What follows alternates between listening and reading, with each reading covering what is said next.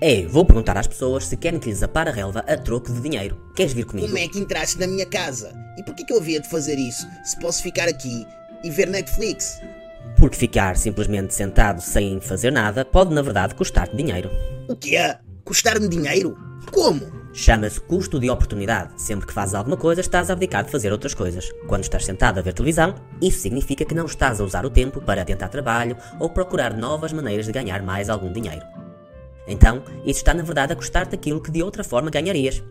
Isto é mais óbvio para trabalhadores por conta própria que criam o seu próprio horário, mas pessoas que estão presas à rotina de um emprego tendem a achar mais difícil compreender isto.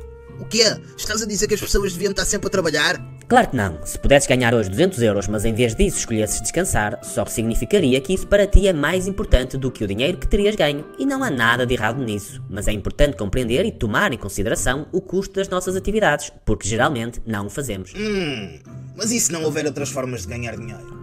Mesmo assim, existe um custo, só que não é financeiro. Podias estar a aprender coisas novas ou passar tempo com família e amigos, mas em vez disso estás aqui.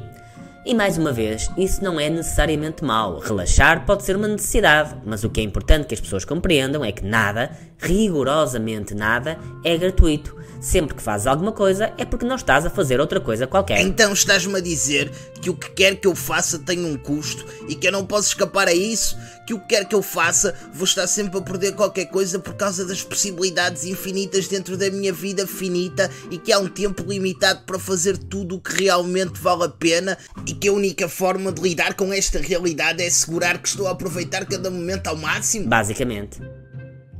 Fixe.